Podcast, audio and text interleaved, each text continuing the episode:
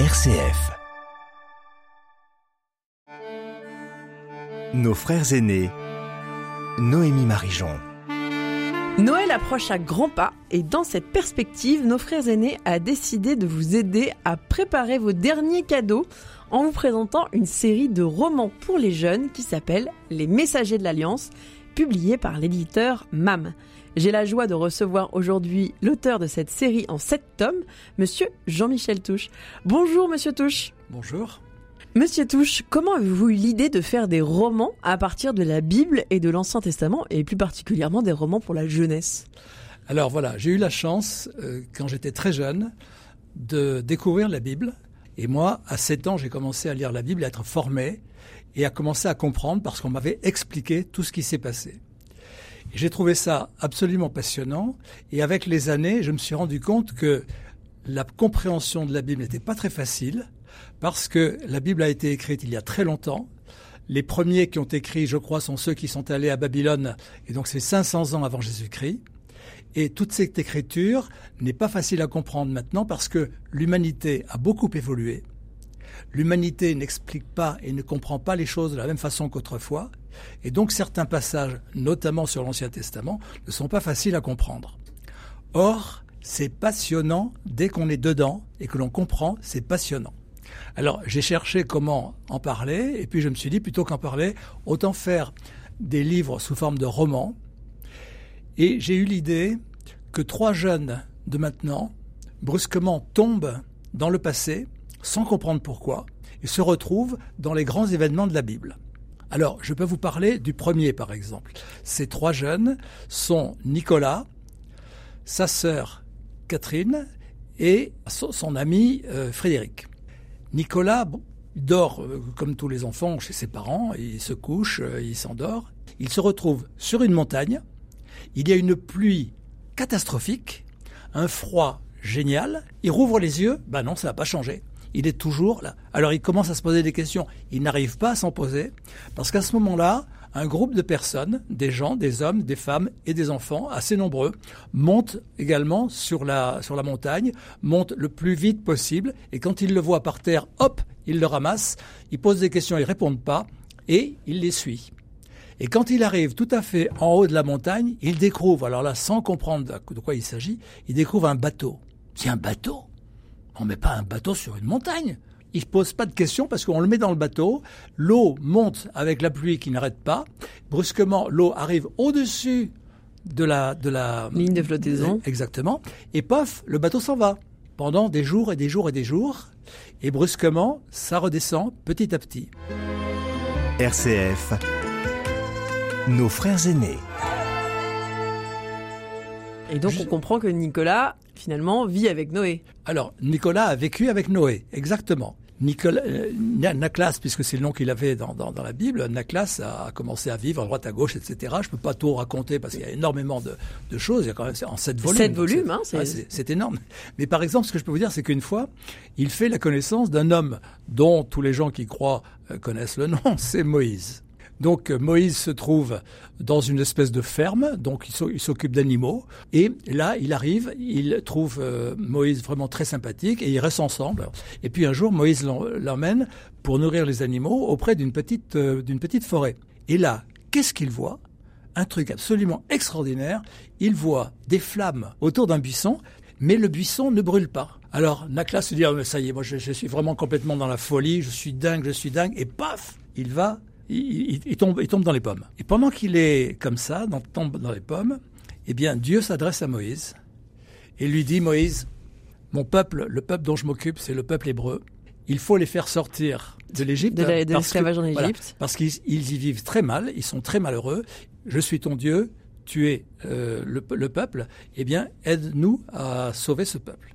Et Moïse en parle à Naklas lorsque Naklas reprend ses esprits. Naklas, il reste avec lui et il dit, mais je vais t'aider. Et Naklas euh, participe à énormément d'actions que fait Moïse, parce que pour Moïse, le, le, résultat est extrêmement difficile et le roi de, de, de là-bas refuse totalement de laisser sortir les Hébreux. Et puis finalement, ils arrivent à sortir. Naklas va recevoir son ami Frédéric qui va tomber dans le passé plus tard que, lui-même. Et tous les deux, ils vont aider les Hébreux partants à quitter totalement l'Égypte, mais à le quitter en traversant des zones qui ne sont pas faciles parce que ce sont des déserts. Je crois que dans ce second volume, il, a, il y a un personnage un peu particulier qui apparaît, Nathaël. Que vous pouvez pas nous parler un petit peu de Nathaël? Alors oui, Nathaël est un personnage tout à fait particulier. Nathaël arrive dans le passé et il commence à parler avec euh, Naklas, qui comprend pas du tout, qu'il a jamais vu. Il dit mais c'est qui, c'est quoi? Et Nathaël lui fait comprendre qu'il est, c'est son ange gardien, qu'il est très très étonné, un ange gardien. Mais euh, Nathaël lui dit écoute, moi Dieu, il m'a demandé de te surveiller pour t'aider dans tes endroits les plus difficiles parce que il compte sur toi pour aider les Israélites qui vont partir.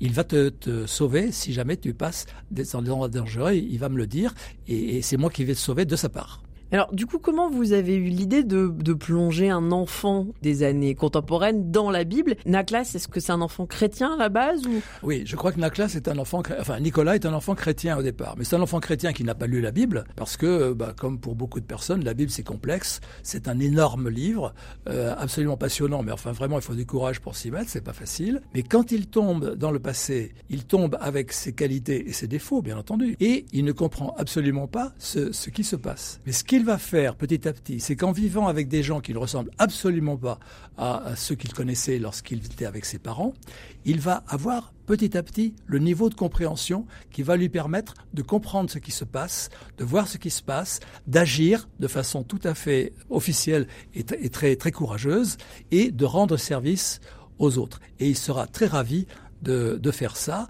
Et de temps en temps, je peux vous le dire, il remonte au, à notre époque de maintenant, il retrouve ses parents qui disent ah, Mais alors qu'est-ce que tu as fait? Qu'est-ce que tu as fait? Mais où étais-tu? On t'a pas vu Et pouf Il leur dit quelques mots, il retombe dans le passé.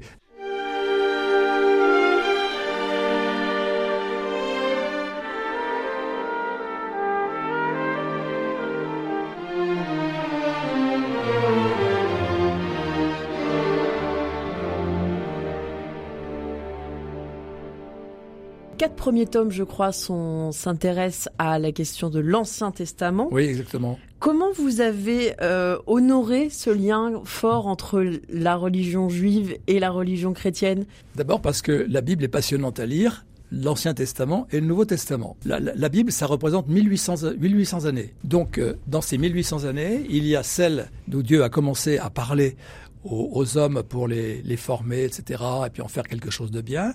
Et puis euh, ensuite, euh, Jésus est arrivé et ça a changé. Dans ce premier, ces quatre premiers volumes, ça, ça parle effectivement de l'Ancien Testament.